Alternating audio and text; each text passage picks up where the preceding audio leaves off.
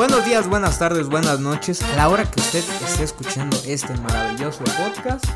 Bienvenidos, bienvenidos a este nuevo episodio ya de su podcast favorito de cine. Bienvenidos a Cinelab.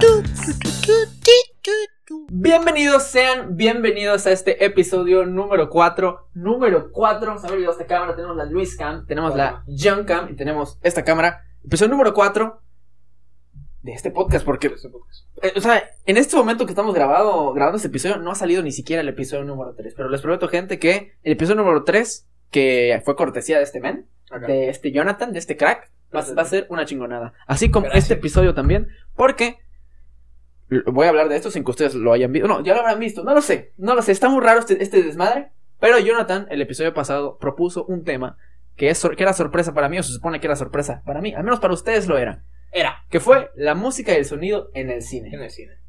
En esta ocasión, Jonathan, me, me toca la dinámica a mí. Perfecto. Yo cociné, investigué, Perfecto. elaboré, preparé un tema. Un tema. Un tema. Un tema. Un tema. Un tema que, al igual que el tuyo, dije, Johnny me dejó la vara alta, investigó, eh, se empapó del tema. Claro. Me tengo que hecho. poner más mamador todavía. Definitivamente. eh, o sea, definitivamente es una. Vas a tener que esforzarte bastante para llegar a ese punto, amigo mío. No obstante, me, me alegra mucho el que te haya emocionado este tema y el que hayas investigado sobre todo y que lo hayas hecho con una Claro. con, con el formato APA. Porque For- si ustedes vieron lo que yo estoy viendo, estoy viendo una tarea de investigación cualitativa. Como le dije a Jonathan, si yo en este momento estuviera estudiando la carrera de artes cinematográficas Claro. y me pidieran un ensayo de la historia del cine, Sí. presentaría esto: un copy and paste sin fuentes de cinco respectivas páginas. Puede ser Más que suficiente. de lo vasto del internet. Lo más vasto, Te lo pudiste haber sacado desde el Rincón del Vago hasta de Rule 34. completamente. Completamente. El lugar donde se vale todo. Donde se vale todo. To- todo y, y todo. Y en el cine se vale todo. En el cine se vale todo. Es- eso es algo que vamos a abarcar el día de hoy. El Así día que... de No, gracias por estar aquí. Gracias por estar aquí. Así que Luisito, take it, take it away. Lo saco, lo escupo. Sí, da- Oye, agárralo. No, no, espérate, Y- espérate. ¿No te preguntó cómo estás? Ah, muy bien, muchas gracias, gracias por preguntarme. Estoy, estoy alegre de estar acá. Ya estamos. eh, Ustedes no saben cuál es el proceso de grabación. Más bien, sí, sí lo saben porque lo mencionamos día con día. Y que, que grabamos, pero eh, nos citamos a una hora A una hora. Considerablemente temprana. considerablemente temprana, puntuales. Y grabamos cinco horas después. Cinco, cinco horas después, estamos hablando de que cinco horas después nos hacemos pendejos. Y. Y estamos orgullosos de eso. eh, sí, claro, porque disfrutamos mucho este de Brian. Próximamente eh, se, se implementará un pequeño live. Un Antes. Un live antes para calentar. Que no sean temas de conversación como los del día de hoy. Sí, no sean temas personales. No sean temas personales, sin embargo, sí ha habido días antes de grabar un episodio donde hemos soltado datitos interesantes. No, o sea, nos Eh, hemos emocionado más que en el mismo En episodio. el mismo episodio a veces sacamos temazos, o sea, de que este Claro. güey me muestra cortos, me muestra comerciales, que saben, o sea, supongo que ustedes están acá, al igual que nosotros, nos encanta el mundo de la producción audiovisual. Claro, Ya sea en presentación de cine, video musical, comercial, Todo. todo el contenido material audiovisual, a nosotros nos apasiona mucho, Todo. Pero lo que más nos apasiona es el cine. John. Todo. Y ahora, y ahora que ya tuvimos este, ah, te pregunté por cortesía cómo estás, porque me vale verga. Wow, gracias Luisito. Gracias Luisito. Sí, eh, Aparte no es como que no hay- sepa cómo estás después de- de, hablar seis después de horas cinco, contigo. no únicamente seis horas, todos los días. Todos los días, o sea, neta, fue más por mera cortesía. Porque él, él- él me pregunta cómo estoy en cada Sí. episodio. Dije, no va a ser tan culero. Claro, claro. Eso es por ya una cortesía y tradición. Tradición. O sea, la monotonía Tradición de. No sé, de buena persona, diría de yo. una persona. Sí. Pero bueno, eh. Ya, vamos a, vamos a soltar. Vamos a soltar. Me- prim- Soltar, yo voy a soltar un pedo porque tomamos un cafecito antes, güey. Mala idea. Para mí, mala idea. Para mí también, o sea, yo antes estaba bastante tranquilito, ahorita ya estoy sintiendo la quijada. De hecho, a diferencia del episodio anterior, que obviamente va a haber segunda parte, Sí. estamos teniendo un ritmo más acelerado en este episodio. Definitivamente. por- no, y yo, yo me siento más acelerado, o sea, yo hoy no duermo. El episodio pasado estábamos. Porque somos, La música somos pendejos, güey. O en sea, el cine. Somos somos pendejos, güey. Porque verdaderamente eh, nos hacemos muy güeyes. O sea, demasiado güeyes. Pero. lo Como ahora. Como ahora. Pero ahorita nos tomamos un café para ya no estar con este. Ya me está doliendo el estómago, Luis Alberto. Es que el café es, es, es, es fulminante, cabrón. Güey, me da risa que somos unas ratas, güey. O sea, de que de plano, o sea, no. Con media chela ya estamos. Ya estamos así tronadísimos con ¿Un un, café? ¡Ah! Yo quería comer cinco tacos an- antes de venir acá y ahora mi cena van a ser papas a la francesa. Papas de la francesa que yo voy a cocinar. Y, y ya está. Güey, o sea. Pero le puedo dar un poco de dinamismo al episodio. Ya estos cabrones deben estar, por favor. comiencen. Que comiencen. Comiencen. Ustedes ya lo están viendo en el, en el título. Sí. Así que menos ansias Menos, menos ansias que nosotros. que nosotros. Pero bueno, creo que con este ritmo de episodio que vamos a llevar el día de hoy, y pues sobre todo por las ganitas que tengo de hablar de este tema. claro. Porque combina dos pensamientos muy cruzados que tengo al momento de pensar en el cine y aparte combina mi carrera. Un punto en específico del tema que le comenté a Johnny, combina mi carrera porque el cine es de las inversiones más riesgosas y menos recomendadas si quieres ser... Si tú quieres invertir tu dinero, neta, ¿lo harías en una película? En un proyecto cinematográfico, digamos que tienes una lana. ¿Lo invertirías en una película? No tuya, no, no tu película. no- no una película. Una película. Yo no. Por Yo más tampoco. amor al arte que tengo. No, o sea, no, sí. mente de negocios. ¿Invertirías tus, no sé, tu millón de pesos? No. No, güey. Porque así como el cine te puede hacer ganar puta 20 millones de varos, te puede, te te puede puede hacer hacer perder. perder, todo, güey. Sí. Y el, Pe- el- sí. Pequeño paréntesis. eh, algo. Bueno, la, si quieren lavar dinero, güey. o sea, no les estoy diciendo que lo hagan. Pero. Y tampoco sé tan, tanto la veracidad de esto. Pero aparte, acá estamos nosotros sin lavar. ¿Eh? Acá estamos nosotros sin lavar dinero. Nos armamos un proyectito ahí. Sí. Fantasma. Déjate de eso, güey. Como eh, muchas empresas, güey. eh, esto lo escuché en un podcast. La veracidad de esto es, lo escuché en Como un en cada lado. episodio. como en cada episodio. Dice de que muchas empresas grandes lo que hacen es adquirir eh, obras de arte. Porque la persona que le pone el precio al arte eh, es relativo, güey. Tanto como tú puedes vender esta obra de arte a un peso, güey, como lo puedes vender a 10 millones. Y eso lo, lo utilizan mucho, mucho, muchas empresas para lavar dinero y evitar impuestos, güey. A pensar, güey. Mi obra de arte va a ser un corto bootleg de Spider-Man. Un corto bootleg de Spider-Man. Pequeño paréntesis. Spider-Man sin poderes. sin poderes. Solo es alguien que lo picó una Araña. araña. Como, ajá, Solo lo picó Como una... Birdman, yo cuando vi Birdman de niño creí que era una película de un superhéroe y no, es No. un güey con depresión y crisis existenciales Y posiblemente esquizofrenia. y esquizofrenia. Ese, ese sería mi corto Ese sería de tu... Sí. De un güey y- que lo picó y que, se crea Spider-Man. Y, y Jumex diría, te lo compro, solo para lavar dinero. Sí. Dicho y Y hecho. se llamaría El hombre que pica. El hombre que pica. El picudo. El pico. El, el picado, diría yo. El picado. El picado. El mordido porque es una araña. El- sí. Sí. De- dicho y hecho. Eh, y pequeño fun fact. Hay una... di- dicen muchos de que... ¿Te acuerdas la, los estos videos musicales que te mostré? Ujú. De das das un tiempecito de los Neuders. Sí. eh, dicen, dicen por allá, de que eh, los narcos fueron los que pagaron, güey, Financiaron. financiaron eso para lavar varo. Dicen por allá, no lo sé. A, mí, me- a mí me lo contaron, esto sí me lo contaron, Me lo contó un primo. me lo contó alguien. Fuera de esto, cierro paréntesis del, del dinero, lo que tú dijiste. Gracias. Gran introducción. En introducción de 10 minutitos. No, hablaremos. Ahora sí. El cine. Si me da ganas de editarlo. Título en pantalla. Porque tampoco editaba el episodio de la música y el cine. El título en pantalla. Hoy estamos hablando. El cine. Ya no solo para ti o para mí, en general. No te voy a preguntar si es uno, el otro o la otra, porque en realidad son las tres. Ok. Pero desde qué perspectiva podemos analizarlo, desde qué perspectiva podemos tomarlo en cuenta o qué puntos positivos tiene cada una de estas. El cine es arte, entretenimiento o escultura. Mira, para abrir este episodio por lo que estoy investigando, el cine siempre, siempre, siempre, siempre será cultura. Sí. Porque está reflejando, está, estamos viendo en, una, en un material audiovisual el contexto social, político o de entretenimiento, o así sea una película de Avatar 8, representa la cultura de ese momento, cultura popular, cultura de lo que la gente demanda o que la gente exige. En el 2035, Avatar 8 representa la cultura de ese año, así cuando estemos en 2200. El cine es cultura, siempre. Ahora, está claro, y lo leí en el artículo, el cine no siempre es arte y el cine no siempre es entretenimiento. Y es ahí donde puede entrar un conflicto entre la gente que dice ser, no, yo nada más veo cine de arte. Soy yo. Ah, no. Sí. No, yo nada más. No, yo nada más veo una película palomera.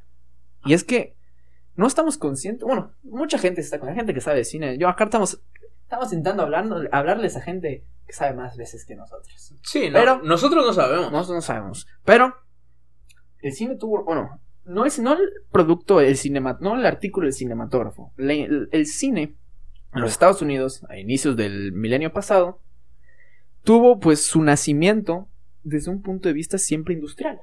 O sea, al final de cuentas, un producto tan innovador como poder reflejar imágenes en movimiento, la gente tenía que lucrar de, de esa forma. O sea, estamos hablando de que es, algo súper. Es el arte más joven que tenemos. Sin duda. Es el séptimo arte. Es el séptimo arte, es un arte muy joven. O sea, estamos hablando de que el arte más antiguo tendrá desde la existencia de la humanidad. Como puede ser la música o la danza o, o la pintura. Y déjame decirte que aparte, eh, el cine, o bueno, en inglés, güey, es el, el arte que tiene el nombre más chistoso. ¿Por? Porque movies. O sea, imagínate, hubo un güey que dijo, pues, ¿cómo, cómo le llamo a esto, güey? O sea, ¿se mueven, güey? Son fotos que se mueven. Movies. Tienes toda la razón. Es el Movies, sí. movies. Movies, porque se mueven, sí. Sí. Incre- no había. No, no había. Es que, es que Jonathan, yo no pienso en movies, yo pienso en films. ¡Wow! No puedo creerlo. Me retiro. Haz este episodio tú solo. Yo soy filmmaker. Buenísimo. Buenísimo. Muy bien. ¿Sí? Prosigue. Y, Este script. Márcalo. Script. y bueno, al final de cuentas, el cine, por más mamador y por más así. Puta, de que me quede arraigando a que el cine es un arte, Claro. porque lo es. Dicho y hecho. La gente tenía y tiene y por eso existen las grandes productoras y de esto es una información que tengo después en este artículo y lo voy a mencionar cuando llegue a esa parte. Sí. Pero en Estados Unidos se dividieron en ocho grandes productoras, si no me equivoco eran ocho, que hasta, hasta ahora la mayoría persiste como MGM y o sea, las grandes porque al fin de cuentas era un negocio y hemos visto varias películas, hemos pues, en- bueno, yo he investigado acerca de esta transición tan famosa del cine mudo al sonoro que fue un momento difícil, tal vez el Sí. cambio más grande de la historia del, del cine que, tiene 100 años el cine, menos de 100, un poco más de 100 años. Pero el cine es una industria muy, muy poderosa. ¿Y a qué voy con esto? Que el cine no siempre puede ser, no siempre tiene que ser arte. Y el cine no empezó tal vez, o sea, a manera de... O sea, si estamos hab- te voy a decir que si el cine no hubiera sido una industria, si el cine no dejara, no dejaba dinero, no dejaba entretenimiento, si el cine no fuera un espectáculo, no sería nada ahorita. Porque ¿quién vería el cine? Porque, o sea, no sería un negocio. Al final de cuentas, el, el- el comienzo del cine en los Nickelodeons, que no sé si sabías que Nickelodeon, o el canal Nickelodeon se llama porque al principio de los años 1900, había, los teatros donde proyectaban eh, las películas, porque pues antes ir al cine no solo era ver una película, era ver cuatro películas. Sí. Y había un güey que a media película se ponía a hacer malabares Sí, o sí, así, sí. o sea, era un espectáculo. Y la entrada a estos lugares costaba un níquel, creo que son cinco centavos. No mames. Y Odeon creo que es en. No sé si tiene raíz latino-griega, pero Odeon es como teatro, auditorio Ajá, como o algo así. o algo Ajá, así, sí. algo así. Entonces un Nickelodeon es eso. Oh, Entonces ahí wow. tiene, sí. Wow, qué loco. Ahí, ahí comienza Ajá. tal vez el cine ya como un lugar de entretenimiento recurrente. Ok. Y güey, cuando estaba viendo Babylon, yo decía, este es el prime del cine, güey. Sí. O sea, la gente neta, habían, si mames, mil personas en el teatro, en el lugar, cagándose de risa y pasándola muy bien. Y eso era 100% de entretenimiento. Güey, porque en, primer, en primera instancia, güey, era el, uno de los tres tipos de entretenimiento que habían, güey. O sea, porque... Y drogarse. Y drogarse y decir que no cogían, ¿sabes? Porque es la neta, güey. O sea, fuera mamadas, güey.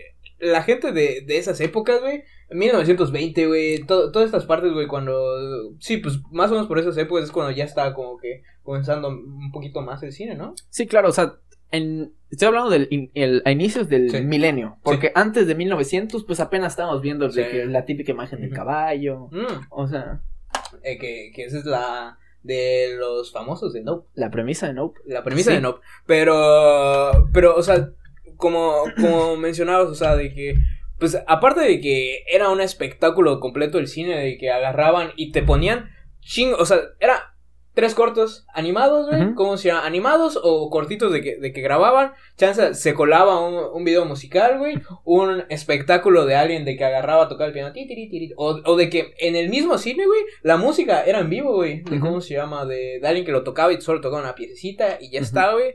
Y e igual, coño. Las actividades que tenían era agarrar y, y puta, despedir un barco, güey. O sea, de que literal, vamos a vernos a las 7 para hacerle así a un barco así. Sí. Adiós, adiós. O sea, la gente lo disfrutaba mucho, güey. O sea, un, un, invento tan puta Revolucionario. revolucionario, innovador, gigante. güey. Ah, la gente tenía que lucrar de eso y la gente la pasaba bien gastado su dinero en eso. Y está perfecto el cine como industria, el cine como un medio de entretenimiento. Así empezó. Y obviamente, no dudo porque tampoco es que, o sea, me encantaría haber investigado más, me encantaría haber aprendido más. No sé si inmediatamente del comienzo de la industria, o sea, del cine mudo, o sea, 1905, Ujú. y había de que esos mamadores de que voy a aventar este eh, film in- introspectivo y apreciar. No lo sé. No lo sé si había eso. Pues, güey. Pero la gente estoy seguro que Sí. era algo, algo muy de nicho. O sea, no, Sí. no ibas a llenar un Nickelodeon o no ibas a mantener a un Nickelodeon si te ponías persona de Ingmar Bergman en 1905. Definitivamente. Pero, quieras o no, güey. Pues al ser lo único que te entretenía, güey. Quieras, quieras ver o no. O sea, Eso, es- o sea, puede ser. Pero realmente yo creo que por lo que hemos visto, por lo que he investigado, por lo que hemos visto en películas y en documentales, o sea, realmente el cine era el pastelazo de, de esa época. güey. Sí. O, o incluso ni eso, cabrón. Cuando empezó el cinematógrafo, no era nada. Eran clips sin Sí, historia. Ajá, Solo era la vida cotidiana. Pero la gente estaba fascinada por ir Sí, a ver güey. lo que sea. O sea, podías grabar al caballo escenas, o sea, pero ya no en, en foto. O sea, realmente ya un- imágenes Sí. más fluidas. No sé, tal vez 10 frames, no lo sé. Ajá. Pero, o sea, podías ver la vida. Sí. Y ya, güey, eso, eso era, es que era, güey, es que imagínate un invento así de no mames, este- Es como que, para mí sería lo equivalente que en este momento hagan los hologramas. Así Sí. de que la verga salga, güey, y lo veas, güey. Que, que hasta eso siento que sí nos impresionaría, güey. Pero como que sería así como que a los. Al año siguiente ya sería así como que. eh, ¿Sabes? Güey, esa puta madre fue. Y, güey, te cagas, güey. Es como, güey, imagínate el, el, primer, el primer momento en el que alguien agarró, güey, y una caja musical hizo sonido, güey. O pudieron grabar la voz de alguien, güey. Exacto, Güey, una locura. te zurras, y eso güey. fue como 30 años después del, de que empezó la industria, güey. Imagínate, güey. Imagínate la reacción de las personas y lo impresionante, güey. Porque por, por ese tipo de cosas, güey, eh, la percepción de, del cine que tienen nuestros papás, nuestros, abuelos, es muy diferente. Y por eso agarran y ven las películas de ahorita y es como que, ¡wow! Claro, güey. Sí, güey, es, es algo muy padre, güey. O sea, hubiese, estado, hubiese sido muy interesante como que de verdad experimentar como que este... Este como que... Esta transición, güey. ¿Sabes? No sé, yo pienso eso. Y sí, o sea, definitivamente. de- de- de- de- ¿Qué te es, que, es que me dio mucha risa, güey. Porque, o sea, ustedes no lo sintieron, güey, ni nada, pero hubo un mini cortecito, güey. O sea, de que nada, güey. Pero yo no hubiese podido retener lo que yo te dije, güey. En ese. Hubo un lapso de, de minuto. Menos de un minuto, güey. Yo hubiese perdido mis pensamientos, Güey, Luisito. literalmente acabo de decir sí, definitivamente. No te impresiones tanto, güey. Güey, no O sé, sea, güey. Yo, yo hubiese dicho. ¿qué? Ah, ¿en qué estamos? No, sí, a mí me hubiera impactado de la misma forma. Pero fíjate, creo que me hubiera impactado más el invento de, del cinematógrafo que el sonido. O sea, de por sí es una puta locura. Güey, yo siento Pero que. es que- ah, sí, güey. Es como, no mames. O sea, me, me va a matar, güey, me va a liquidar, güey. O sea, esa cosa que vienes a mí, o sea, la típica escena del, del tren, Sí. dices, va a salir, güey. Pero bueno, Es como. Bueno, no, no has visto Gremlins, pero hay una, No. hay una, hay una escena, güey, que en el cine, güey, debió haberse sido muy cabrona. Porque agarran y están, los Gremlins están en el cine, güey. Y, y están todos. Y resulta de que. Depende de la, de la versión que veas de la película, pero. Como está en el cine y se empieza a quemar todo eso. La pantalla, o sea, es como cuando se quema Ya. así. sí. Ujú. Imagínate verlo en el cine, porque en la, en la película se quema, se quema así. Y solo escuchas cómo se llaman los gremlins, así. Pero se ve así como que pantalla completa, así. Y los gremlins. Güey, eso te cagas, güey. La primera vez que lo ves, te haces popó, güey. Lloras, gritas. Te, te vienes, güey. O sea, no sé, güey. ¿A ¿Qué venía con esto? Ah, de que es muy. Es muy impactante la transición, güey. De, de cómo se llama. de- de las- de- Gremlin salió como 80 años después. No, güey, pero. ¿Sí? Sí, sí, sí. sí. Es impactante. Sí, lo siento. No, me, dio- me- que- me dio mucha risa, güey. Es que yo me puedo evitar Me dio mucha risa porque hoy tenías de que el momento que dijiste, güey, los gremlins. o sea, Güey, es que. Ay, Es que no no te gusta, güey, pero. No, yo, o sea, seguramente algún día la veas. Pues, yo disfruto mucho los sí, yo, güey. yo sé que te gusta mucho, güey. Pero adelante. No, no, no, Sí, nada sí, te iba a decir. Ajá. O sea, es que siempre se me ha cagado. séptimo arte. Es, güey, es que, es que tuve que te decir un- una opinión, o sea, un, un pequeño resumen de esta introducción acerca Ajá. que es el cine desde un punto de vista. introducción. El, el- el- el cine desde un punto de vista tal vez artístico o, o industrial, Sí. pero yo. eh, ahí te va. Por lo que pude leer y por lo que ahora pude reflexionar un poco Sí. desde que lo leí, Sí. va a sonar así. Film bro. Film, bro. Film bro. No, quién sabe. Vamos a una reflexión interesante. Pero.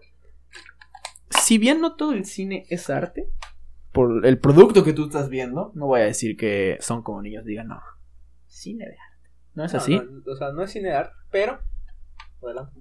desde un punto de vista eh, de con- contemplativo a la sociedad, se po- yo podría resumir que todo el cine sí es arte. ¿Por qué? Sí. Así sea la mierda más grande. ¿Por qué? O sea, al final de cuentas, como, lo estás, como se puede leer acá y lo he pensado, el cine es realmente, para algunas personas, ya sea de hace 100 años y ahorita, el cine es un ritual. Ya sea ver una película en tu casa, que es el modelo de negocio que tenemos ahorita, Sí. o ir al cine, es un maldito ritual que te atrapa y atrapa tus cinco putos sentidos. Estar ahí. Y finalmente tenía esta sensación. eh, Lo dice acá y me, y me llamó la. Me llamó la atención como lo define este autor. Que no tengo su nombre. Yo haciéndome Que dice, sí, que dice que es una sensación hasta fetichista, güey. Este. Querer sentir este placer. Ya sea no, visual, emocional, porque lo importante es conectar. Sí, y poder vivir y, y conectar con esa película. Así, Así, objetivamente, la película es una puta mierda por la crítica. Si tú no sabes nada de cine, si a ti no te interesa saber nada de cine y solo ves películas para entretenerte, desde un punto de vista de la sociedad, eso ya es harto. O sea, estamos haciendo que el cine, bueno, el cine tiene un poder importante sobre las masas, o sea, de repercutir en la gente. Y estamos hablando de que un evento así, evento de que hoy voy, hoy voy a ir a ver al cine, momento de arreglarte, poner tu ropa, saber que vas a ir con tu familia, eh, o sea, todo, todo toda esa industria al final de cuentas es un maldito ritual que atrapas tus cinco sentidos. Y desde un punto de vista social, sí es un arte. Obviamente ya el producto como tal, estoy viendo una película de la fiesta de las salchichas, yo no te voy a decir que eso es arte, pero el cine, en todo aspecto para mí, en esa parte yo lo cubriría y lo definiría como arte. Dato curioso, el cine se definió como un arte en 1911 Ajá. por Ricciotto Canudo, que me ha pedido muy chistoso. Eh, en su manifiesto de las siete artes. Ahí dijo, pues supongo que definió a las otras seis. O no sé si él fue el que definió a las otras seis, me imagino que no. Pero sí le estipuló al cine como un séptimo arte. Pero, bueno, yo sé que ahí no tienes el dato, pero ¿quién habrá sido Richotto, Ri- Richotto Canudo para, de- para que... a- supongo que... Él dijo, no sé. Ajá, o sea, que a partir de ahí, pues, tiró los factores, güey, porque dicho y hecho, y sí, concuerdo contigo, o sea, to- todo es un ritual, güey, o sea, porque hasta la comida que se come en el, en el cine es una comida que hasta cierto punto es sagrada, güey. Sagrada, sí. Sí, sí, sí. Di- dicho y hecho, porque no, a mí las palomitas no van a saber iguales, güey, si... eh. Bueno, aparte que sí sean diferentes. Pero... Sí saben diferentes, sí, pero... O Pero sea, no, no, no, no es la misma sensación de comer palomitas en el cine, güey, Ujú. eh, comerte un hocho en el cine, güey, o unos nachos, lo que tú quieras, güey, en el cine, güey, que comerlo en otro lugar, güey, ¿sabes? O sea, porque es, es, es una sensación muy... Muy satisfactoria, güey, todo, todo lo que lo rodea, güey, y de... Con respecto a las películas, personalmente siento, güey, de que... O sea, independientemente del producto, sí siento de que es... Todas son arte, güey, o sea... au- Aunque sea muy mala la película, güey, pero como todo es relativo, güey. O sea, como todo el arte es como se llama muy relativo. O sea, no. eh, a mí, si a mí me parece feo, güey, otra persona puede decir, no, güey, es que es buenísimo, güey. Es, es, es buenísimo, güey. Y para esa persona es arte, güey. Porque, pues creo que, creo que, creo que todo lo que engloba el arte, güey, es pura interpretación, güey. Claro. Sí, al menos es lo que yo pienso. No, pues eso- La verdad. estoy, estoy de acuerdo. O sea, obviamente si estoy en una plática casual fuera de cámaras, en un ambiente tranquilo, como he tenido varias veces esta semana y semanas y semanas, y, y tú me dices, Thor Ragnarok es una obra de arte. Claro, Te o diría, sea, muy subjetivo. Te voy a mear. Te- así me saco el pilín y te meo. Sí, y, y dicho y hecho, porque es mala, güey. Con Thor Ragnarok no te metas. Güey, tiene, tiene partes muy ricas. Tiene partes muy ricas. Esa ya es eh, más la John Camp 2 que Luis Camp. Oye, sí es cierto, güey. Es que yo lo puse así, güey, porque sabía que me iba No, a pues ver está más, de huevos, güey. No, ay, chinga tu madre, güey. Entonces, eso, eso, me- eso me plano. Pero sí, o sea, ya hacen objetivos. Sí. tampoco- O sea, si me dices, no, es que Ragnarok es una obra de arte. Pues no, güey, pero, o sea, si llegamos a una conclusión de que el cine Sí, sí, sí. lo es, al final de cuentas, sí. Mira, estoy leyendo algo ya para cerrar esta parte del cine de arte. No sé por qué en mi guion lo puse hasta abajo. Ajá, Pero no, esto tiene totalmente que ver con esto, desde el cine como un desde un punto de vista artístico. claro. Eh, el cine es el único arte de los siete que contiene las siete bellas artes. Es increíble. O sea, y lo podemos ver acá. El cine cuenta con literatura, el guion. En este caso, veo que no pusieron la danza y en lugar de ponerlo lo pusieron fotografía, que no es una de las siete bellas artes. Pero la fotografía, bueno, la pusieron como un arte y pues evidentemente la fotografía entra dentro del cine. Pues es parte de... Es que sin, sin fotografía no hay cine. Ajá. En la danza, pues no lo menciona acá, pero es obvio. Todas Claro. las coreografías que Sí. se necesitan hacer Sí. entran, Dicho y hecho. entran en el cine. Acá, desde un punto de vista tal vez algo abstracto, mencionan que la arquitectura es el montaje del cine. O el montaje es la arquitectura del cine. Pues sí. Está abstracto. Pues, Pero dicen que la arquitectura, o sea, por lo que define el autor, la arquitectura es el montaje en el cine. pues sí, güey. Hay toda una logística de por medio, güey. Ujú. Y pues quieras o no, güey, sí, sí tiene mucho sentido, güey. Fun fact, yo no sabía que la arquitectura era uno Sí. de los siete artes. Sí, sí lo es. Wow. Güey, mm, mm, sé que tal vez no has entrado en ese nicho, güey, o en este lado de TikTok. No. Pero cuando, no sé por qué una vez mi algoritmo metió de que tres TikTok seguidos de, ¿De, arquitectura? de- o sea, mamadores de arquitectura como yo mamador de Siempre, cine, de vez en cuando me salen así como que casas muy bonitas Sí, y wow, bueno. Son unos mamadores y, y- y con todo y con, y con todo respeto porque ah, así así cagas en el lado mamador de la música, cagas en el de alguna en las siete artes, pues. Sí. La gente que es mamadora con una de las siete artes es soy yo. Sí. Y en este caso, caer en el lado mamador de la arquitectura es, o sea, de verdad, no, ahí te das cuenta, o sea, porque sí tienes razón, yo puedo llegar a caer en la ignorancia porque sí, o sea, la arquitectura es un arte, sí lo es. Y no mames que sí lo es. Güey, O sea, no mames Güey. que sí lo es. un saludo al profe Rodrigo. Profe Rodrigo, Profe Rodrigo. El- arquitecto. Güey, es que fuera de mamadas, güey. No es. Bueno, dudo que hayas entrado a la catedral de. de ¿Cómo se llama? De, ¿Cuál? de acá. Hace. Desde hace mucho, güey. Pero has entrado últimamente. No. Yo no creo que día. Que hace cuántos meses entré, güey. Pero entras, güey. Y. eh, Sí está cabrón. Güey, te impacta, güey. Yo, o sea, yo hacía mucho que no entraba a una iglesia, güey. Una catedral, güey, como tal, güey. Es una cosa, güey, que dices, güey. O sea. Déjate de lado como que la religión, güey. O sea, visualmente, güey, es una cosa que te que, que volteas hacia arriba, güey, y dices, no es posible, güey. O sea, no, no es posible, güey. Está tan detallado, güey, que dices, ya entiendo. Y yo no lo entiendo. Pero. Porque no me voy a poner a discutir con alguien que ha estudiado una carrera y una maestría en, en arquitectura, Claro. porque definitivamente jamás me he adentrado ni un pelo, ni una uña de, de experiencia en eso, pero bueno, esto menciona aquí. Y por último, Minecraft. Minecraft, eso sí, ahí sí me la pelan.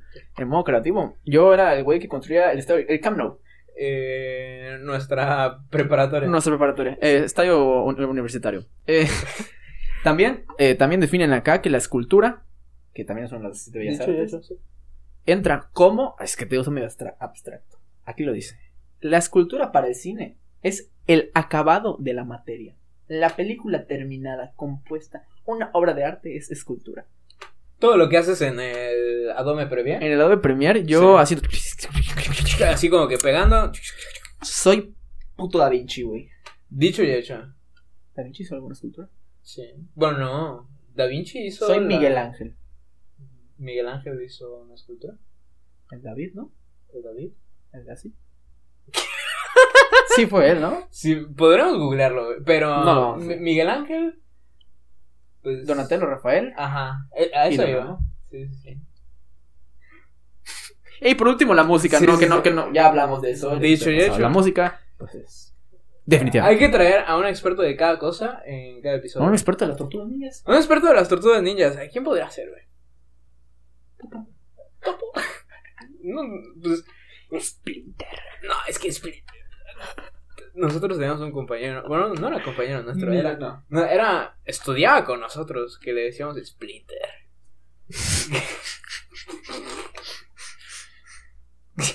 Poco más que decir. Espero que, espero que se encuentre. ¿Ya lo balacearon? No sé. Espero que se encuentre bien. Ay. Ya lo durmieron. Ahora, hablando ahora desde el, el cine, desde un punto de vista un poco más, porque lo comentamos hace unos minutos, de entretenimiento.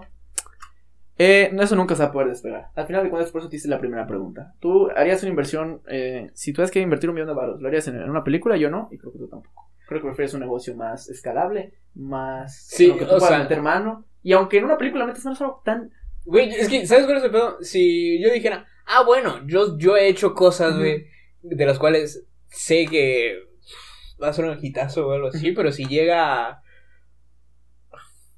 José Vasconcelos y me dice, disculpa, ¿me puedes prestar ese millón de pesos para hacer mi película experimental? Yo le digo, No. Y ahí te va lo que te quiero comentar, Jonathan. me tocas una Es, película". sí, pues, para más calidez entre los dos. Pero todo con huevos. O sea, Sí. no hay pedo. Para- sí, el octavo arte. Tú, sí, el octavo, tocar huevos.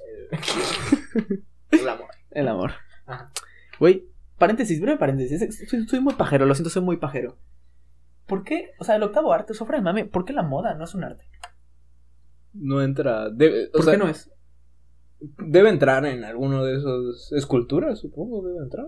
No, ¿No? sé, güey. ¿Por qué la moda no es un arte? Si alguien lo sabe, breve paréntesis, no sé nada. Pero la otra vez me pregunté, ¿por qué la moda no es un arte? Al final, estás diseñando, estás creando algo que todos lo usamos día a día. Pues sup- supongo que debe entrar en el... Para mí es un arte, güey. No, o sea, sí, sí es un, sí es un arte, pero creo que ya se, o sea, como aquí agarra y dice... Es como para la, la gastronomía, para mí también sería. un arte. Disculpa, ahorita vamos a, a- a- ¿cómo se llama? ¿Submit? ¿Qué? O sea, Ah, submit, ajá. eh, vamos a, a meterlo, eh, la petición, güey, para que hagan... Petición, si alguien lo sabe en los comentarios. Sí, sí, sí. Por favor. Clip. Que lo rolen. Clip, Bueno, lo que te iba a comentar. Muchas veces, productores y directores. Yo. ¿Y tú? Yo, ojalá. Pronto. Sí. Al final, cuando se dice una industria, es entretenimiento, tienen que lucrar. ¿Y qué sucede? Que productores y directores tienen que tal vez manipular ciertos puntos artísticos que dices, ya no la hagamos tan artístico, hermano. Hay que escuchar a la audiencia. Sí. Hay que hacer un producto que la audiencia vaya a ver. Pocas veces, bueno, no pocas, bueno, es que sí son pocas porque somos 8 mil millones de habitantes en el mundo. Y pocas veces logramos conectar el arte con el entretenimiento. Un director podría ser Spielberg, es completamente válido, para mí lo es, que combinas el arte con el entretenimiento. George Lucas, que para mí es la definición perfecta, la primera trilogía de Star Wars, entre arte y entretenimiento, porque es la franquicia más popular, sí es más popular que Harry Potter, ¿verdad? Sí. Sí. De la historia. Pero antes va el catolicismo. Franquicia, hijo, no, no, no. no, no. ¿el catolicismo puede ser una herramienta comercial? Sí. Sí, El catolicismo número uno y luego va Star Wars. Sí. Pero pegaditos. claritos. Pero sí, o sea, al final de cuentas es muy complicado tal vez hacer una película que digas, puta madre, esto es puto cine de arte y a la vez entretenimiento, porque Star Wars, así tú lo ves, o sea, es, es una puta locura Star Wars. O sea, la primera trilogía yo estoy hablando. Es, como dirían los españoles, es una ida de olla. Es una ida de olla. Güey, es que no, no, no me entra en la cabeza lo, lo genial que es. O sea, tal vez no sea de mi agrado porque simplemente no conecto con, con- con el género. Pero, Pero- no puedes negar lo, lo gigante que es el making No, of de esa película y todo lo que hubo detrás. Revolucionó todo, güey. Todo, Y- todo y- lo que existe, güey. Sí, y al final de cuentas logró conectar con la audiencia, logró conectar con las masas, logró conectar con todo la- lo que se vivía en esa época. Y eso fue un momento en el que el cine se convirtió en un producto que satisface las necesidades de los consumidores. Dicho y hecho. Y sin dejar de ser una obra de arte. Sin dejar de ser algo que digas, puta madre, es cine, cabrón. Sí. Y yo se lo pongo como ejemplo porque son grandes ejemplos. Pero muchas veces, y este es mi lado, y es por eso por el que nació mi propósito de hacer este episodio. Muchas veces hay cine, y en la mayoría, por eso digo que hay pocos casos, que se pasa de condescendientes con la audiencia. Fanservice. O de, bueno, hacer esta película no tan complicada, porque. O sea, de que se trata de pendejos a su audiencia, pues. Sí. A veces peca de eso. A veces pecan de eso y realmente, pues es como te digo, tienes que lucrar, tienes que hacer una inversión que te Claro. parezca lo más segura. Sin embargo, hay películas que, bueno, tú cada quien decide si verlo o no. Yo por eso tampoco me voy a es como ahorita con Toy Story 5. ¿Estoy de acuerdo? Pues no sé, no, no puedo estar de acuerdo, no. Lo va a hacer Disney y la gente lo va a ver, es obvio, güey. Yo la voy a ir a ver, güey. Sí. Pero no estoy de acuerdo. O sea, no me gustaría, me gustaría que sean historias originales. Sí.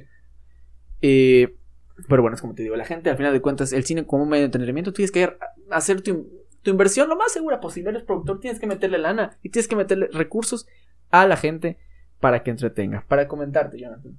No, no lo pegué acá y por lo tanto no te voy a dar información completa. Claro. Pero había un artículo que comentaban que a directores sufrían síndromes al momento de finalizar y detener la recepción de la audiencia de su película. Estos síndromes, este síndrome era Lozano y otro nombre, otro apellido. Síndrome Chucky. Lozano, sí, el Chucky Lozano y, y, Ajá. y, ajá, y Raúl Jiménez. Esos dos, que dividían tres, era un síndrome de tres partes. Que es cuando, que se podría definir como los pretextos o las razones por la cual el director no logra conectar con la audiencia. Ajá. Y es muy padre porque tú lees eso y hay síndromes que dice, caso uno, el director o la historia no fue lo suficientemente atra- atrayente para el consumidor. Ujú. Caso 2. el personaje principal no conectó con la audiencia. Caso 3. El antagonista no fue. Y es así. Y es un síndrome curioso. Y son síndromes. O sea, y es que incluso ya habiendo estudiado el mercado y haber- habiendo realizado algo que a la audiencia le pueda atrapar, hubo algo Que que, no conectó. Y ahí te voy porque, a final de cuentas, la audiencia en común, el público en común, no es como que vaya a decir: ¿Qué fotografía más culera, güey? Pinche banda sonora, cabrón, de la verga, güey. O sea, la, la gente, la, el cine. A no ser que sea algo muy obvio, güey. Ajá, pero ahí ya sería una mala película. Sí, ahí sí ya es. Una mala película. Sí, Yo no sí. estoy hablando de una mala película, estoy hablando de una buena película Ajá. Que no conecta. que no conecta. Ya, ya. Y eso es un síndrome que, por ejemplo, creo que podemos, un ejemplo que puedo dar, que yo la vi, güey, y ni tú creo, el último duelo de Ridley Scott. Que nadie dice que es una mala película. Nadie, pero simplemente no jaló. La- no, no lo fue a ver ni su puta madre, güey. No. Y nadie jaló. sabe por qué. No, o sea, verdaderamente. Ridley Scott, cabrón. Sí, güey, el maestrazo Ridley Scott, director de Alien. Sí. Que, o sea, que a fin de cuentas, o sea, siento que hay, que hay muchos factores, ya sea ahí de que eh, las visiones del escritor, director o productor es como que, ya sea el productor le mete mucha mano, el director, pues, ¿cómo se llama? Tiene, tiene un, un pequeño dato que a- aprendí hoy mientras hacía popó, güey, que era, que era acerca de, de que este Martin Scors- Scorsese casi asesina a una persona. Yo igual lo vi. ¿Tú lo viste? ¿Tú Sí, lo viste? vi. En un meme. No meme. Sí. De- de- que decía algo así. Qué mamazo, güey. Decía. Persona normal cuando su productor no, no, no está de acuerdo con el guion de su película. Martin Scorsese. Martin Scorsese, te voy a matar, hijo de puta, y el contexto está en los comentarios. Güey, Por Taxi Driver. Taxi Driver, dicho y hecho. Eh, ¿Lo dices tú? No, no, Ok. tú, tú lo sac- tú- yo la verdad ya a mí ya se me había olvidado. Tú, lo- tú lo sacaste, a lo mejor lo tienes más Y fresco. que mm, eh, Martin, o sea, cuenta la leyenda, dice, esto no, esto no es algo que, que está 100% con... Eh, mm, vas a hacer... Ok. Eh, esto, esto, no, esto no es algo como que 100% con- confirmado, eso es algo que, que, comen- que comentan en varias entrevistas y que Tarantino lo ha dicho, y shalala, shalala, pero dice la leyenda de que uh, en el proceso de, de edición y de producción y de grabación de, de, de Taxi Driver, había una escena muy, muy gráfica de, de esta película, las cual eh, uno de los productores dijo, no juega. Ajá, si la pones, no. Si la pones, se va a la mierda. O sea, se- no hago tu película. no, ajá. Martin Scorsese dijo, vas y chingas a tu reputísima madre, hijo de la verga, te voy a asesinar. Se puso muy pedo y muy agresivo. Y pues bueno, pues la noche en la que se puso muy pedo, agarró y dijo, lo voy a matar. Que, de- que durmió y durmió con la pinche pistola. ¿Tú Se agarró. ¿Crees? Que la Sí. escena final Ah, bueno, Robert. De Niro. No lo he visto. ¿No lo has visto? No. Bueno, es que la escena final, Robert De Niro ya todo ensangrentado. Sí. Hace así. O sea, con su mano. Sí. Sí, o sea, he visto como que el que está. O sea, pues ajá, no Sí. fue tan has Sí, visto el sí. Ajá. Increíble, ¿no? ¿Te imaginas? Voy a hacer esta escena porque representa el intento de asesinato que le quiero hacer a mi productor. No, no es cierto, la o sea, no, pero, o sea, el señor, o sea, Martin Scorsese sí se ve como alguien de que. Es que qué puto odio, imagínate. Imagínate que, O sea, tener tanto odio a una persona de que. No sé si Taxi Driver fue su ópera prima, no creo, ¿verdad? No sé, güey. Pues es que este cabrón, o sea, Martin Scorsese en ese, en ese lapso de tiempo, pues hizo. ¿Qué era? ¿Cómo se llama la otra? La de Raging Bull. ¿O cómo se llama? Más o menos. El Taxi Driver es mucho antes. Es O mucho mucho, antes. no, pero creo que el Taxi Driver es del 70. Ajá, luego salió esta, luego. Creo que sí es eso. No sé. Perdón.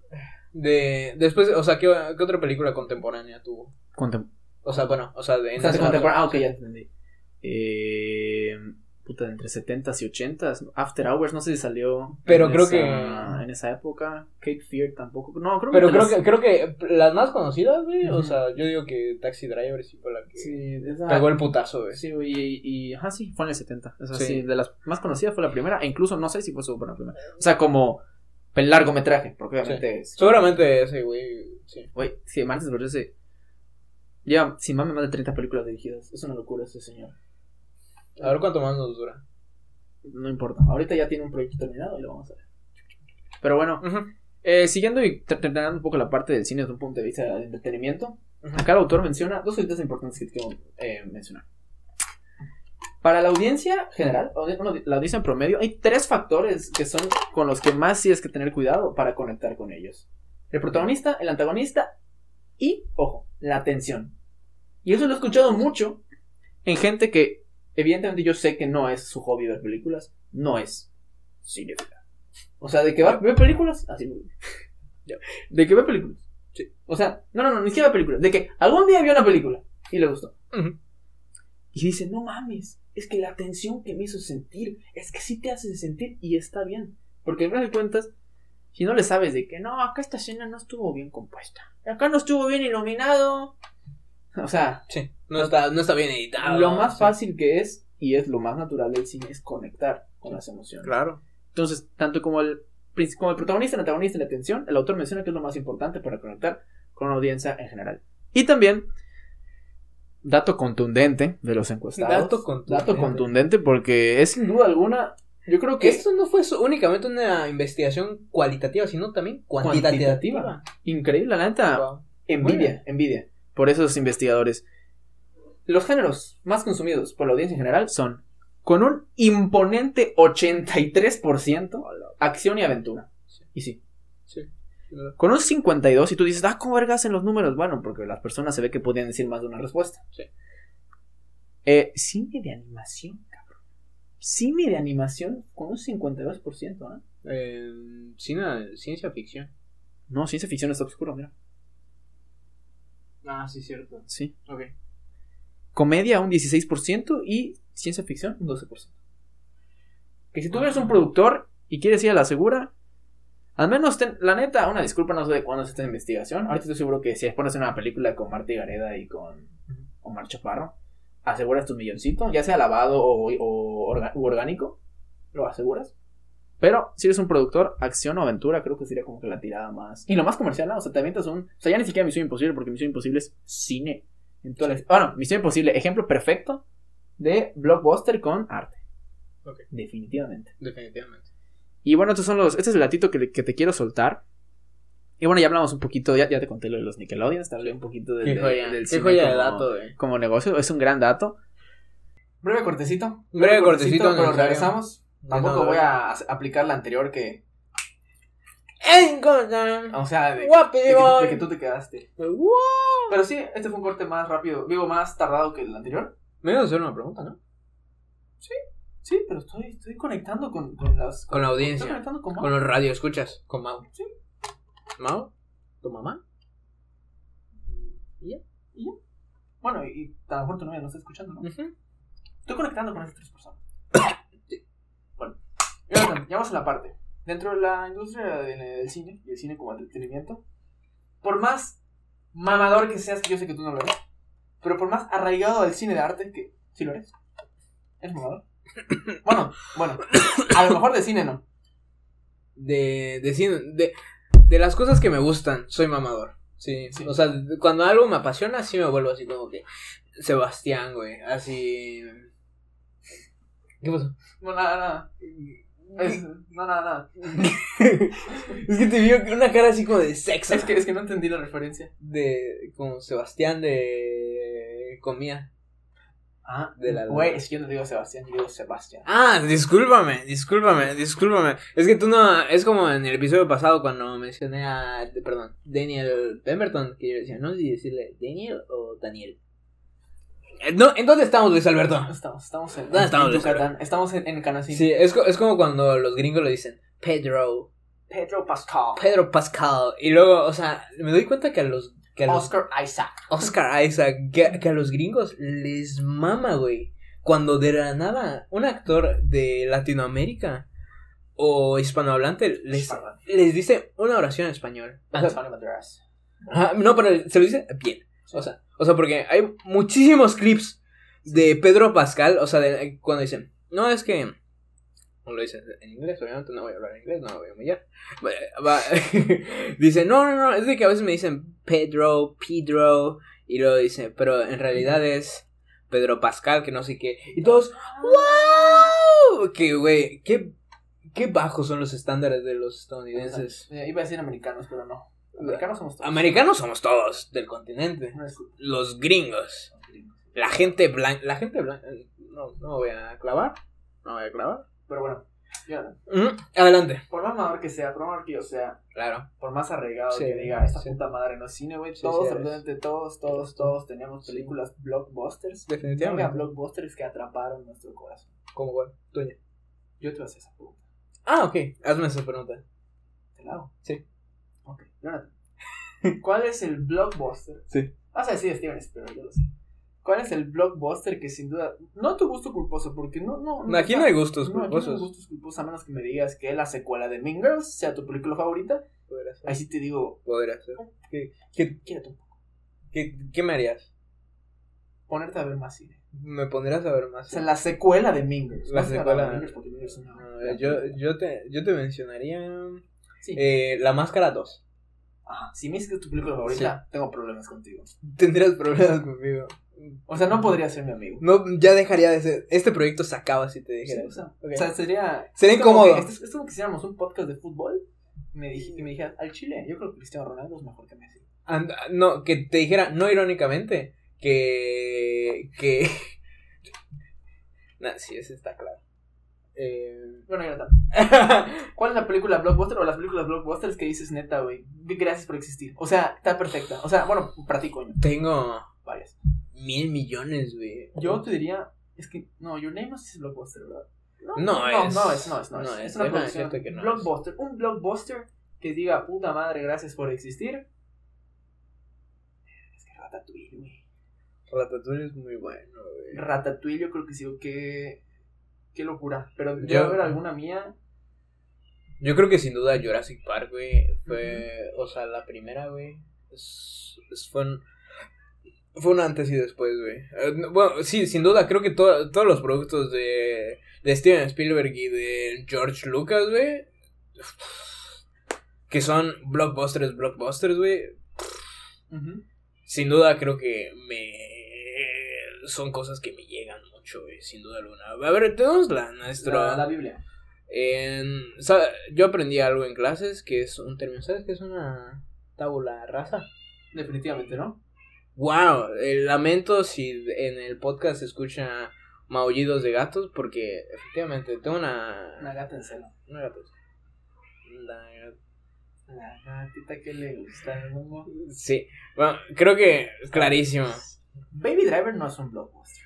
No es un Spider-Man Into the Spider-Verse sí es, sí. es un blockbuster. Incluso te iba a decir. Y sí, por o sea, yo te comentaba lo de Ratatouille, porque como que no quería caer en este lado de los superhéroes, o sea, a lo fácil, pero sin duda si estamos hablando de blockbusters, no puedo, no puedo dejar pasar The Dark Knight y The Batman de Matt Reeves. Son, ¿qué pasó? ¿Por, por qué me De así? Batman. de- Ah, ok. Sí, no, es de que. Eh, o sea, me debrayé un momento, güey. Porque, o sea, yo, yo pensaba que. Por alguna extraña razón, en vez de escuchar de Batman, escuché Superman de Christopher Reeves, güey. Jonathan, ¿qué estás escuchando? Y yo dije. Yo dije, ¿qué te pasa, güey? Yo dije, wow. No sabía que eras tan fan de nicho. De los superhéroes. Yo, o sea, por eso. Yo me quedé así como que. o sea, verdaderamente te, te volteé a ver raro, güey. No, sí, güey, o sea, de que yo estuve emocionado diciendo, güey, The Dark Knight y el Batman de Matt Reeves. ¿Y tú? O sea, de que verdaderamente. Yo, o sea, ese fue un momento muy raro del podcast. O sea, porque yo agarré. Oh, ¿Te viste Superman de 1981? Sí, güey, yo así como que, wow, verdaderamente, wow. No, no, no, esas son las dos películas de superhéroes, Sí. las dos de Batman. Sí, güey, buenísimo, güey. Blockbusters que son que impacto social. Entre esas dos, ¿con cuál te quedas? Si digo lo que pienso, me llevan preso. Dilo. Yo coincido. ¿Neta coincides? Detona lo que digas. Si es mi misma opinión, sí coincido. Si no es mi misma opinión, pues no coincido. The Batman año 2022. Coincido. Uy, uy, uy, es que es difícil, pero qué puto. Para o sea, mí no es difícil. no es difícil, no mames. ¿hace cuánto que no ves The Dark Knight? Hace un año. No, pues igual hace un año. Y, y neta, no, güey. Yo No me, no me cuesta. A mí sí me costó. O sea, porque neta The Dark Knight, sobre todo el monólogo final de Dark Knight cuando acepta su derrota y que tiene que esconderse de la ciudad porque sabe que Es bueno. Güey, Es bueno. así. Es bueno. ¿Y Es, tú? bu- es muy bueno. o sea, es, es, es- es- O sea, no te estoy diciendo Pero que tú sea tienes cara de que ya viste tres veces Batman del 2022. O cuatro, güey. Es que, hermano. ¿Cuántas veces la viste? Yo dos. eh, eh, tres veces. Verga. Yo- Y la vi dos veces en el cine, güey. Una con Cacho, la otra con mi tío y mi primo y su novio. Y, y la otra fue yo solito. ¿Cómo se llama? La vi en HBO. Ah, ok. Eh, aquí conocí. No conocí en la tele o en la lab. Yo, las, las veces que la vi, yo flipé. Porque era- es que, güey, quiera, no le, creo que hacía mucho que una escena, el sonido no me envolvía tanto como la, La escena- intro, no. Aparte de la intro, güey, cuando enciende el batimóvil. Güey, es, la, es una máquina de pesadilla esa madre, así como que. Y hasta suenan como gritos, así. Se la mega Uh, mamaron con esa Y película. es una güey. escena, güey, así impresionante. Me da gusto que la 2 va a salir como en tres años. güey. Me da gusto que se, dos, tarde, creo. que se tarden 10 años en Sí, hacerla, güey. güey. O sea, Porque la 2 tiene que ser mejor que la 1. Y contundentemente mejor que The Dark Knight. está difícil. Esa para que sí está Güey, ya, ya construiste una intro muy buena. muy buena. Excelente. Manténla. Podría decir que hasta insuperable por el mismo Matt Reeves. Insuperable, sí, sí, sí. Pero si lo hace, tiene que ser mejor aún. Me da es- miedo que sea una trilogía, güey. Chance no es una. No, no, no Pues es creo que, creo que nos vamos por la misma línea de lo que te decía yo, de que yo decía, es que yo no quiero que salga otra película después de Spider-Man Into the Spider-Verse. A ver, no, no quiero aseverar cosas, pero estamos de acuerdo que. Puede ser que no sea mejor que la 1. Puede ser, y por eso yo digo, ni pedo, güey. O sea, pero por eso no la espero. Yo sí la espero. Tú sí la esperas. Sí, o sea, es de que es inevitable. Pero yo sé que es tu chile esa película y. Top, Es- top 3 de tu vida, pero yo sentí más cosas viendo The Batman. The Batman, güey, es una, es una, es una experiencia, güey. Ta- ta- chance la estamos sobreval- sobrevalorando mucho, no lo sé. No, no, no diría, porque es una película muy bien hecha, güey. mames. Es muy mejor bien- que Joker. Para mí sí. Sí, para mí también. Para, para mí sí, o sea, y es de que construye muy bien como que esta parte que es de, de misterio, de, o sea, logra muy bien eh, hacer esta parte de que Batman es un detective, güey. Sí. Es un detective, güey, pero... ¿Qué? Un TikTok hoy, güey, Ajá. que decía. Era, era un- su novia y el novio. Sí. Y la novia le decía: Oye, amor, pero ¿por qué Batman es un detective y no un superhéroe? Y, y enfocan al, al novio. No quiero hacer mansplaining, pero Sí. este, en, el, en los cómics, Batman es un es el mejor Ya lo- detective. sí, sí, ¿Ya lo viste? Y luego dice, ay no, amor, no es mansplaining. Ah, bueno, ¿por qué eres mujer? Sí, güey, se acaba de... está muy cagado, güey. Eh, nada más planning, es asqueroso. No, sí, pero usted es un Sí, está- muy está- cagado. fue muy cagado, fue muy cagado, güey. Sí, pero, güey, estamos hablando de que, de Batman, güey. Yo le podría, yo le podría dedicar mi vida a esa película, güey. O sea, tan, no tanto así, güey, pero. Robert Pattinson, así. Robert Pa- Something in the way. Es que, güey, fuera de mamadas, güey. ¡Ah! Güey, ¿Tú? Tú me comentaste. Tú me comentaste en mi TikTok. No estoy de acuerdo con que The Batman sea mejor que Nope. O sea, no me lo pusiste así, No. pero sé que te referías por eso. no me acuerdo, güey. Porque yo, yo hice mi bracket fight. Sí. Te pusiste, no estoy de acuerdo, pero saludos. Y obviamente no pusiste eso por Top Gun, porque sé que Top Gun fue tu película favorita Ahorita- del año pasado. Y yo puse a Top Gun como ganadora. Pero No. puse a The Batman por encima de No. Y me Es que pusiste, ni me acuerdo, es que ni me acuerdo. estoy de acuerdo. Disculpa, No estoy tengo, de acuerdo. tengo una opinión. Así como que. eh, Y yo, No lo sé, usualmente suelo como que comentar solo para dejar que fluya el algoritmo o para dejar una pendejada. no estoy de acuerdo. Difiero, pero... Pero ni siquiera difiero, pero difiero. Difiero. Sí. Ajá. Eh, pero sí, güey. Ah, Y a lo mejor. No, de Batman sí es mejor que no. Es que no sé. Es que, Es me, que, güey, me estoy es- excitando no, mucho. es pero que- es que. ¿qué? ¿Sabes? Creo que son, son géneros. Película. Es que, ¿sabes cuál es el pedo, güey? No, que- sí, son géneros diferentes. Son géneros pero... diferentes. Es como que sí comparar cosas. Cuatro y medio de cinco le puse de Batman. Lo voy a dejar ahí. Yo. Verga, qué buena película. Y le puse cinco estrellas a The Dark Knight. Eso lo, eso lo tengo claro. Chance debiera subirle también a. Debería subirle a también a. The Batman. Sí. No lo sé. Es de que. Sí, porque The Dark Knight. Y es que la interpretación de Paul Dano, güey, también es una muy Es buena. buena, Es, es muy, buena. es, muy, es muy buena, güey. Y aparte, todo lo que gira alrededor de, de esa película, güey.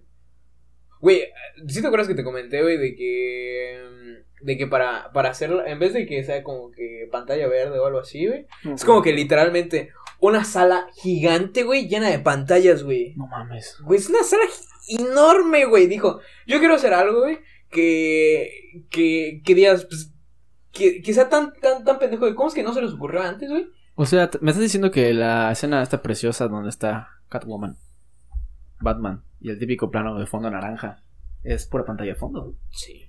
Qué locura, güey. A ver. Digo, y, y me agrada haber poder coincidir y haber podido tener esta parte de películas taquilleras y coinciden de Batman, aunque yo estoy seguro que tú ibas a decir otra. ¿Mm? Estoy seguro que tú me hubieras dicho otra película, ¿no? ¿Cuál sería tu hit taquillero? Mi Me dijiste hit- Jurassic Park 1, ¿verdad? Te quedas con eso. Luego, luego te busco esa, esa, yo. Em, juegos. Yo también la puse, nada más que yo no le puse review. Seguramente pusiste mi amigo. Mi... Es mi, es mi compa. Es mi compa. No, a ver. Es que está difícil. Si no, no pasa nada. No, es que a- ahorita, ahorita lo primero que se me viene a la mente es creo, creo que es Jurassic Park, güey, porque justo ayer la, Es, es lo bonito. la, la vi, güey, y me volvió, yo volví a flipar, güey, como lo hice la primera vez. O sea, Es lo hermoso. Me, me llegó, güey, la misma escena en el mismo momento, güey, cuando están el doctor Grant, güey, y, y la doctora Ellie, güey. Están así como se iba viendo, y son, tu, tu, tu. Yo iba a llorar, güey. O sea, porque yo lo estaba viendo mientras cocinaba, güey. Y era así como que volteaba y me quedaba como pendejo y se me quedaban las papitas, güey. Pero sí, esa, esa diría que sería mi blockbuster. Pero sin, sin seguir abordando como que esta parte, güey, por favor, prosigue. Prosigo. Vamos a cerrar con estos dos temitas que se puede Claro, ver de un adelante. mismo tema. No va a tardar tanto. Te voy a preguntar. Tú lo estás viendo en pantalla. Creo que hay dos vertientes muy importantes. desde- más bien dos perspectivas al momento de hablar de cine. Te quiero mucho, Luisito. Muchas gracias, Jonathan. Igualmente. Porque te, te, te llegó al corazón el tema. No, porque Ah, te quiero. Legítimamente. Yo también, Jonathan. Estoy a la cámara. Porque es más poderoso si lo ves en, en replay y me, y te- me- y me ves a los ojos. Hablando. Ajá. La razón de ver cine como audiencia y la razón de hacer cine. Sí. Desde nosotros hasta grandes directores y productores. Para ti, ¿cuál es la razón de ver cine? Creo que.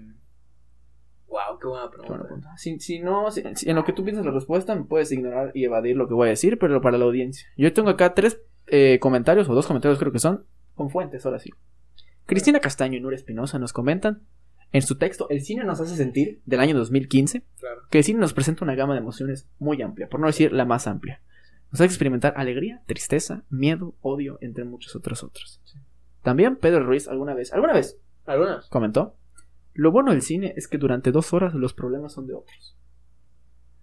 Gran Wow, frase. es eso, es una frase muy buena. Gran frase. Es una frase muy buena. Esta, este, este, esta parte del texto hace una síntesis y dice, el cine, el cine no es solo para entretenernos, es una herramienta para despertar o crear emociones en nosotros. Crea empatía. Sí. Curioso que decir que crea empatía y mi género favorito es el drama y es cuando estoy viendo que el protagonista vale Es mi género favorito. Si el protagonista está valiendo verga y en el final de la película vale más verga, top 5 películas de la historia. Es que, Porque no soy yo. porque no eres tú, pero Yo entraría más en lo bueno del cine es que durante dos horas. los problemas son, Son de, de otros. Sí, sí, sí. Pero que de cierta manera, porque lo que tú me has, lo, lo que tú me has comentado es de que una, bueno, una de las muchas razones por las cuales una película es buena para ti o logras, como Ujú. se llama, decir, está bien, porque logras empatizar, güey, Claro. con, con esto y logras decir así como que, logras como que hacer esta conexión entre la historia o los personajes, ¿sabes? Y creo que, creo que ahí dices, ok, los problemas son de los otros, pero igual piensas así como que, Ajá, o sea, podría ser yo. Podrías, exactamente. También la sintetizan diciendo que el cine es una herramienta que ayuda a, visi- a visibilizar problemas humanos, eh, sociales y contextuales del momento en el que estamos, en el que está elaborando la, Sí. la película. O también puede ser- utilizado como un arma de ma- manipulación psicológica. Esto está un poco deep, un poco así como, what the fuck. Pero esto es porque el ejemplo que menciona en ese texto, el cine fue utilizado por los nazis para manipular a su país. Bueno, el cine o el material audiovisual, lo vamos a dejar así.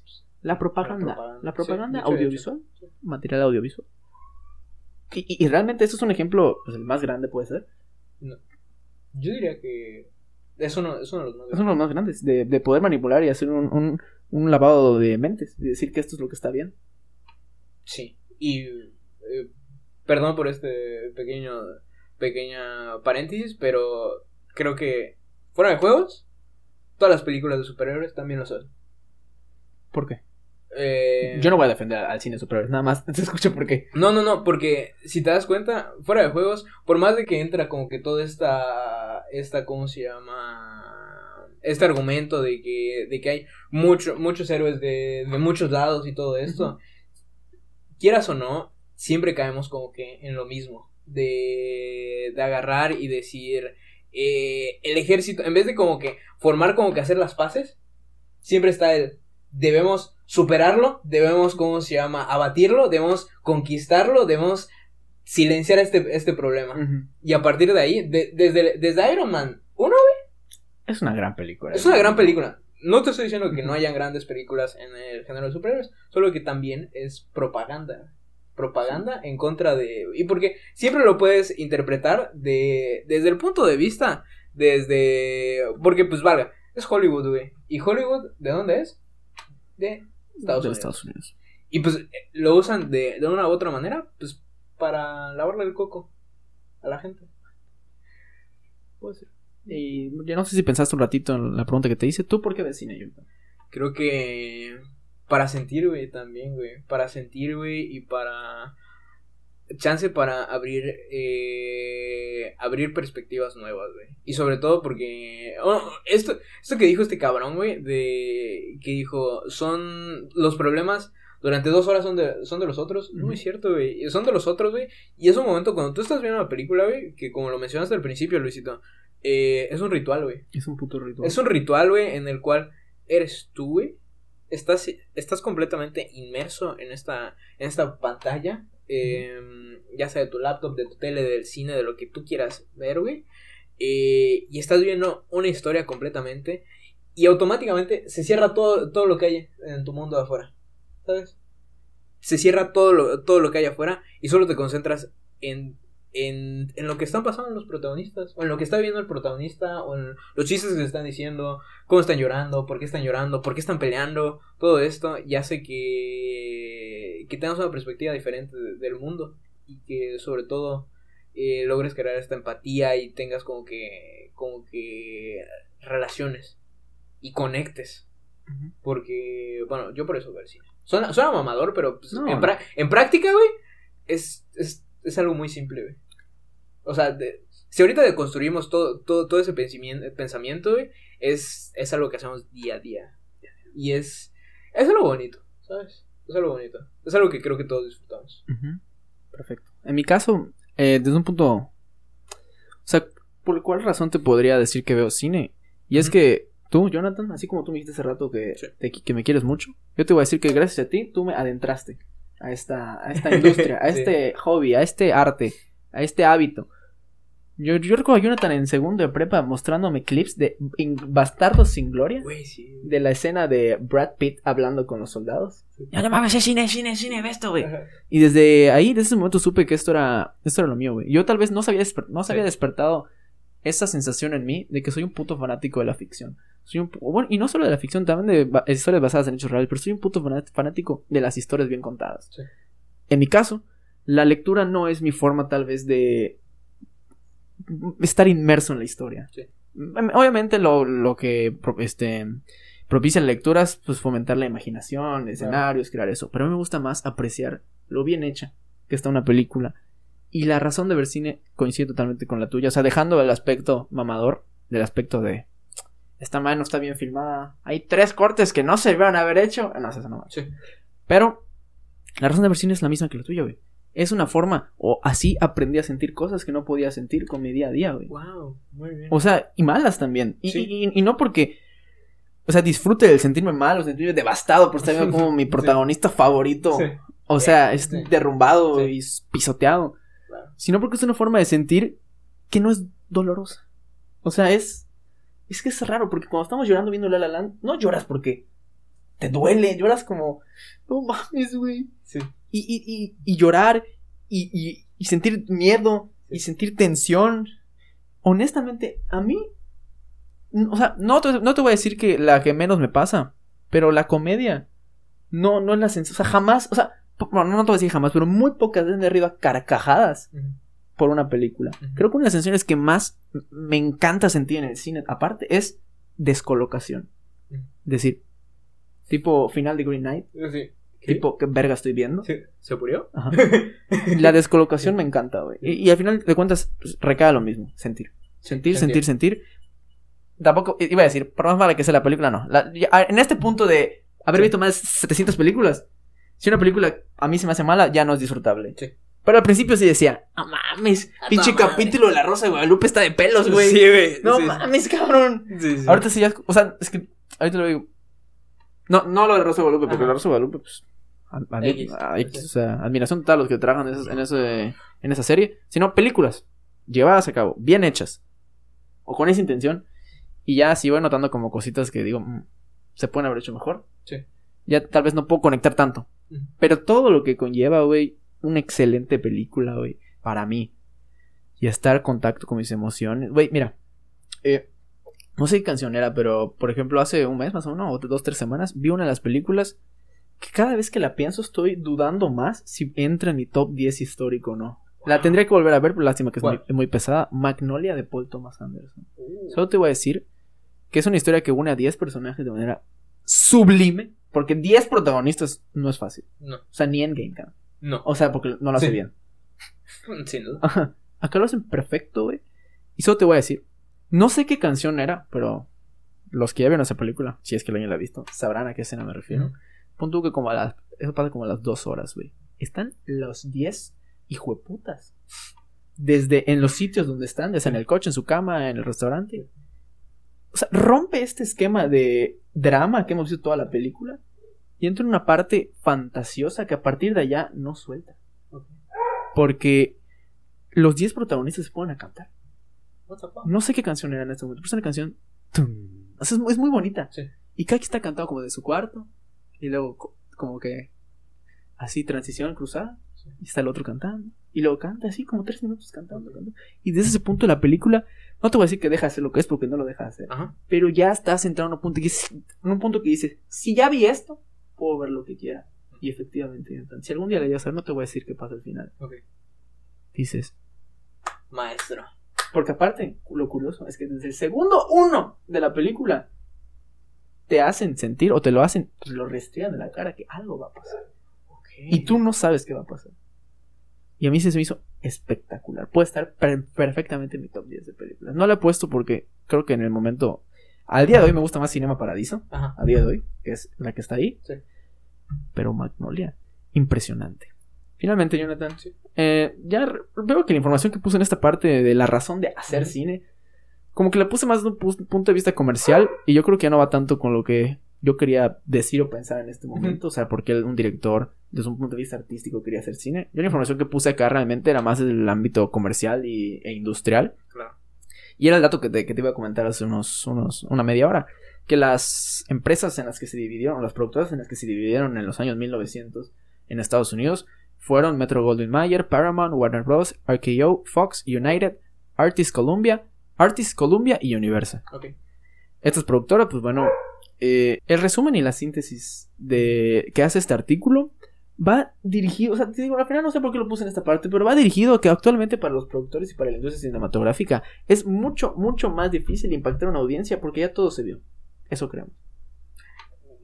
Creo que. Tal vez estamos nublados. Pero Yo pienso que sí. desde un punto de vista que comenta el, el autor, dice que ya ni las grandes tragedias, ni los grandes efectos, ni las cosas tan impactantes ya no asombran tanto a la audiencia como, como lo hacían antes. Y es por eso que tal vez estamos recayendo en ciertas películas monótonas. O ver Toy Story 9.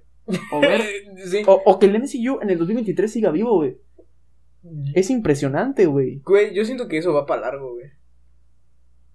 Y, y, y bueno, y en eso estamos ahora.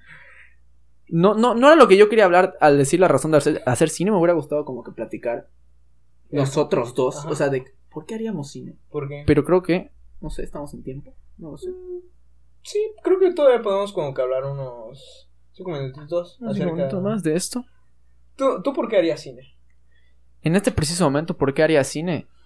Uno, porque no tienes idea, las, se la neta va a sonar ególatra, pero la satisfacción personal, o sea, en mi pirámide de Maslow, la, la más arriba Sí. de satisfacción, me llenaría completamente el poder hacer un trabajo audiovisual, o sea, de mi autoría, redundante, Sí. pero tener un trabajo audiovisual de mi autoría, no el cortometraje que ya hice, que fue muy casero, una persona, no, no, es algo realmente bien hecho, Sí. con actores, eh, trabajo de fondo, un guion, puta, consultado Sí. y revisado, o sea, un trabajo bien, no sabes la, satisf- la satisfacción personal Ajá. que me costaría tener algo que me encanta, que diga, dirigido por Luis López, una historia que yo quiera presentar al mundo. Esa es la razón, o sea, la razón real de por qué quiero hacer cine, porque me costaría mucha satisfacción. Yo creo que la de muchos directores Sí. locales también, Claro. porque dices, verga, quiero hacer que la gente vea esta historia y yo sentirme bien porque la gente la vio.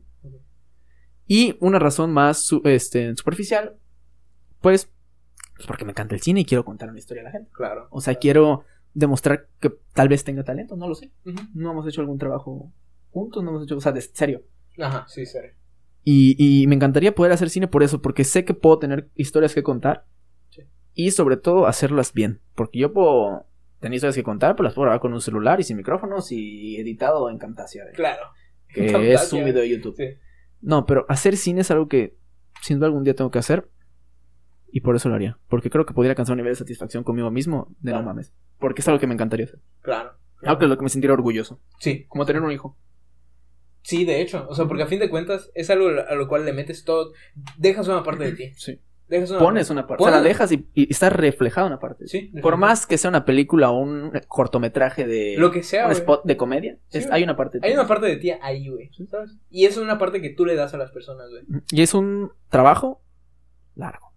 O sea, si quieres hacer algo bien. Sí. O sea, no, me- no me corto que lo escribí en dos días y lo grabé en uno. Pero eh, que hasta eso transmitía. Transmitía, sí. Y estoy orgulloso también, pero. No, no, no, o sea, quiero ir diez quieres veces más. arriba, mil Sí, veces arriba. O sea, sí, sí, sin duda. de que Y se si- puede lograr. Sí, se puede lograr, claro que sí. Esa sería mi razón de hacer cine. Porque para mí, sí, hacer. O sea, un cortometraje sí es cine. Sí, claro. Y pues esa sería mi razón. Mi razón. ¿Cuál sería la tuya? Creo que el generar este. el- yo quisiera hacer cine o cualquier producto audiovisual para que alguien en algún punto llegue a estar tan apasionado como, como yo lo estoy con ciertos temas, güey. Y que, o sea, el tema que sea hablar, güey, sea algo de que. Una, una parte, aunque sea de lo que yo hice, güey. De que ya ves como, como yo me emociono con ciertas escenas, ciertas películas, ciertas canciones, ciertos temas, güey.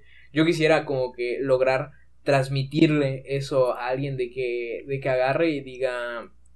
Diga, no mames, este cabrón, ¿cómo, cómo es de que hizo, hizo esto? Y aparte, ¿cómo es de que esta parte de, de esta historia hizo que yo agarrara y me sintiera de tal manera en la cual fue impresionante de que no puedo dejar de pensarlo. O sea, de que, de que de verdad agarre ese cabrón, güey, o cabrona o cabrone, de que de verdad sienta, sienta que yo pueda transmitir algo tan fuerte de que apasione a una persona. De que, de que de repente agarre, güey, y sea como que en una conversación como tú y yo, güey, de que digamos, o sea, no mames, ¿qué, qué tan cabrón estuvo? Y tu mamá también, de que a día de hoy, güey, yo sigo pensando así como que yo en algún, en algún punto quiero hacer algo como esto, güey, y que, y que sentirme orgulloso, güey, de, de escuchar eh, que estas personas insultan de la misma manera que yo. Que, que, logre, que logre decir, yo quisiera vivir algo así. Yo quisiera experimentar algo que se está viviendo en esta película, o yo quisiera de verdad meterme eh, en, en este mundo. Yo quisiera transmitir eso. Creo que es algo que... Es algo muy bonito. Es algo muy bonito. Es un, es un fundamento, es una opinión que. Un sentir que sí, o sea, realmente. O sea, poder transmitir y poder sentir lo mismo que tú sientes a otra persona eh, ajena a tu. Me imagino que a eso te refieres. Sí, sí, o, sí. o puede ser un primo tuyo, o, No, o lo ajena. cual- cualquier, Cualquier persona, persona. cualquier persona que, que agarre y que, que diga, obvia- obviamente, claro, o sea, si, si, si yo le mostrara algo que yo hiciera Ajá. a mi mamá, mi mamá sería mi fan número uno, como lo es a día de hoy, pero yo quisiera que, yo, yo, yo pienso que ajeno, ¿sabes? O sea, de que agarre y hable de la misma manera de como yo hablo de Baby Driver. Claro. O de que, de que de la nada este pase, pase esa madre y sea así como que, que esté en una date, güey. Y que sea así como que pase algo de la película y ese cabrón se sepa un dato y está así. ¿Sabías qué? Es el cortometraje realizado por Jonathan Contreras al- Ceballos. Algo así, algo así, ¿sabes? Y eso, y eso ya sea con haciendo algo audiovisual, güey, eh, algo que yo escribí, güey, algo que, que yo actué, güey, cualquier, cualquier ese tipo de cosas, güey. No sé, es un pensamiento que, que he traído. Ya, ya sé, ya sé es más como que por el hecho, güey, para como que dejar algo, ¿sabes? Claro. Y- Algo que perdure. ¿Eh? Haz algo que perdure. Eso es, es tu trabajo, tu. Sí. Sí. Y, aparte no- no lo- y al final no lo haces como una tarea, lo haces porque quieres. Sí. Y eso es lo bonito. Porque te apasiona el hacerlo. Porque si es algo con sentimiento, y es algo que, que tú estás transmitiendo un sentimiento, es algo que muchas personas eh, seguramente han experimentado. Y se relacionan. Generas este lazo de empatía, güey. ¿Sabes? Y generas este. eh, esta conexión con las personas, con la historia, contigo. ¿Sabes? No sé. Ah, muy bonito. Ah, muy bonito. bonito. Ya para cerrar este episodio, Sí. eh, ¿quieres decir algo más? Estoy satisfecho. ¿Estás satisfecho? Ya no hay Luis Cam, solo tenemos estos dos. Esto ha sido todo, este ha sido el episodio número 4. El episodio donde hablamos, donde acerca si el cine. Bueno, no si es un arte, cultura o, o entretenimiento, más bien si. O sea, ¿qué perspectiva le damos a cada una de las tres pues definiciones que le podemos dar al cine? No, Claro. porque tú puedes hablarle con tu papá y tu papá te va a decir, no, el cine es entretenimiento. Sí. Tú puedes hablar con tu tío el mamador, no, el cine es arte. Tú puedes hablar con el güey de los negocios, el cine es una industria Sí. de nación. Y al final de cuentas es válido, son las tres. Pero no siempre son las tres al mismo tiempo. Sí. Bueno, para cerrar este episodio, si no tengo nada más que agregar, te voy a leer una cita del poderosísimo y muy poco conocido. No, no es cierto. Es que Ingmar Bergman, te, te podría decir con la cabeza de frente que no entendió ninguna de sus películas. Pero es un grande. Yo no sé quién es. Director sueco, director de... El, por ejemplo, la, la serie esta de Scenes from a Marriage de Oscar Isaac con Jessica Sí, sí, Chastain, sí. es un remake de Scenes from a Marriage de Ingmar Bergman. Wow, ok. Ya, ya. También sí, tiene Persona, tiene El Séptimo Sello, que son películas así suecas bien. Alegoría a la muerte. Sí, sí. Cosas así. Bueno, él dijo: Ningún arte traspasa nuestra conciencia de la misma manera que lo hace el cine, tocando directamente nuestras emociones, profundizando los oscuros habitáculos de nuestras almas. Ingmar Bergman, Muy antes de que fallezca. Sí, porque sí falleció. Está difícil que le Sí, sí, sí. Pues muchas gracias por, por ver este por ver escuchar este episodio. Nosotros lo hacemos de, de corazón porque nos apasiona y agradecemos mucho que nos presten de su tiempo, de, de su atención, sea quien sea. Y aunque lo escuche una persona o no lo escuche nadie, nosotros lo hacemos Aquí estamos. siempre. Gracias. Gran episodio. Nos vemos en la siguiente semana. Bye bye. Chao.